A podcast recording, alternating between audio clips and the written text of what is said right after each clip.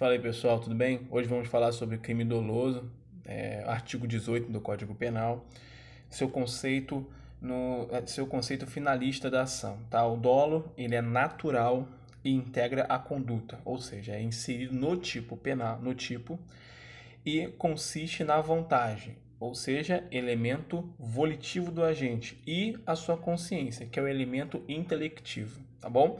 Então, resumindo, o dolo natural ele tem consciência e vontade. Então, estamos falando diretamente da teoria finalista. Aprofundando um pouquinho acerca do dolo, vamos falar um pouquinho do dolo direto, que é quando a gente quer o resultado, é, está embasado na teoria da vontade. O dolo indireto, quando o agente ele assume o risco de produzir o resultado, que é conhecido como dolo eventual, ou e também está embasado na teoria do assentimento. Tá? É, aqui o agente ele bate o dane-se para a ação. Tá, ok? Ele bate um dane-se e ele assume o risco de produzir o resultado. É conhecido como dolo indireto ou dolo eventual. E também nós temos o dolo alternativo, o agente ele deseja indistintamente um ou outro resultado.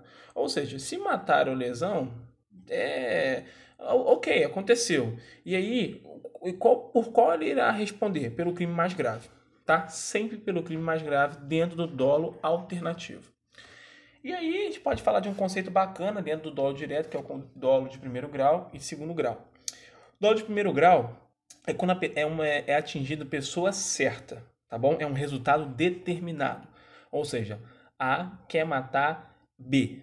Bem determinado, pessoa certa, que é o B.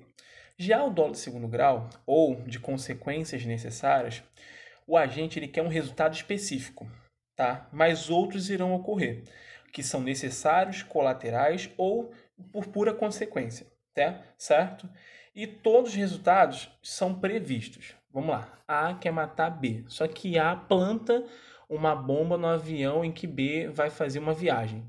Então, quando a bomba explode, A consegue atingir seu resultado, que é matar B. Só que ele atinge C, D, E, F, G, H, ele atinge várias pessoas. Esse é o dolo de segundo grau.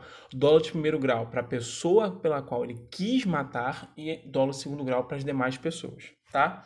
E nesse exemplo ocorre a, a regra né, do concurso formal impróprio né, de crime, ou desígnios autônomos, e aí, consequentemente, somam-se as penas, por exemplo, né, de 32 homicídios qualificados, né, digamos assim, ou dos 26 homicídios qualificados, a depender.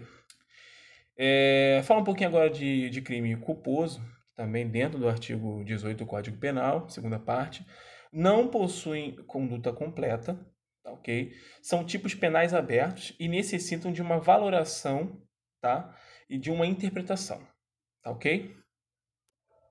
O homicídio culposo ele possui alguns requisitos que são necessários: conduta voluntária, violação do dever objetivo de cuidado, ele tem que ter uma quebra disso, resultado naturalístico involuntário, nexo causal, tipicidade, previsibilidade objetiva e ausência de previsão, tá ok? Não pode faltar nenhum requisito. Se faltar, não é caracterizado como crime culposo tá bom? Falando isso, a gente pode falar do, do crime culposo é, por negligência, imprudência e imperícia. Por negligência é quando a pessoa é uma, uma pessoa relaxada, né? Por exemplo, anda com o carro todo quebrado. Por imprudência é aquele cara que é apressado, né? Por exemplo, ele passa sinal de trânsito sem nenhum tipo de, imprudência. De prudência. Imperícia, o cara tem que ser perito, tá? Perito na coisa, e é quando deixa de ser perito naquele específico assunto, ele age por crime culposo, por é, imperícia. Dentro do crime culposo, nós temos também o conceito de, de culpa inconsciente ou própria, né? que é a culpa comum, ou seja, não é previsto pelo agente, embora previsível, tá? A culpa sem previsão, por excelência ou propriamente dita. A culpa consciente, né? O agente, ele é capaz de prever o resultado. Espera sinceramente que com a conduta dele, ele pode evitar o resultado sabe da possível ocorrência do crime, ele tem previsibilidade, tá bom? A culpa imprópria é uma culpa por assimilação, por extensão ou por equiparação. O agente no processo psicológico entende mal a situação de fato, por erro evitável, supondo que, se existisse o fato real, a situação seria legítima. Contudo, agindo em erro, evitável, vencível, indesculpável, inexcusável, o qual poderia ser evitado se tivesse agido com a cautela, neste caso, ele é punido por culpa se houver previsão legal. Ou seja, é a famosa discriminante putativa. E aí, só um detalhe importante: qual a diferença de, de dólar eventual para culpa consciente? O dólar eventual ele bate o dane-se para a situação. E a culpa consciente, ele acredita sinceramente no fato. Entendeu? Uma coisa é você bater o para a parada. Outra coisa é você acreditar sinceramente naquilo. Agora vamos falar sobre o crime doloso, que é o artigo é uma espécie dos crimes qualificados pelos resultados, tá? O crime preterdoloso, eu classifico ele como a DC, né, a famosa DC versus Marvel, mas no caso falando da DC, ou seja, é dolo no antecedente e culpa no consequente, tá ok? É, e, obviamente, eu já falado, eu falei isso anteriormente, né? É proibida a tentativa em crimes preterdolosos, tá bom? Agora vamos falar sobre o princípio da insignificância, que é a exclusão da tipicidade coisa supralegal, tá?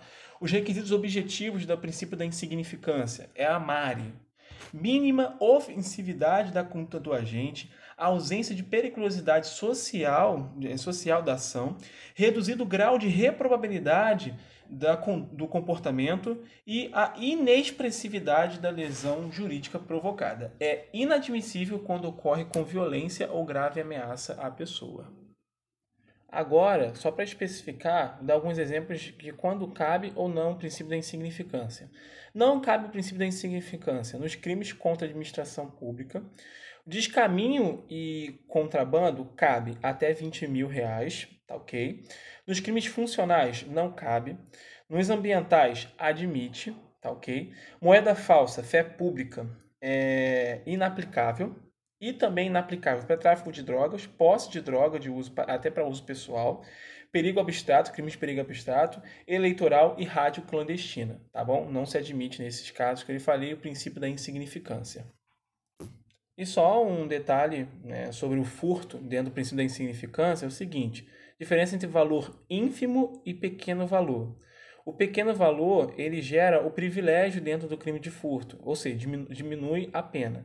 Já o valor ínfimo ele gera insignificância, ou seja, exclui o crime.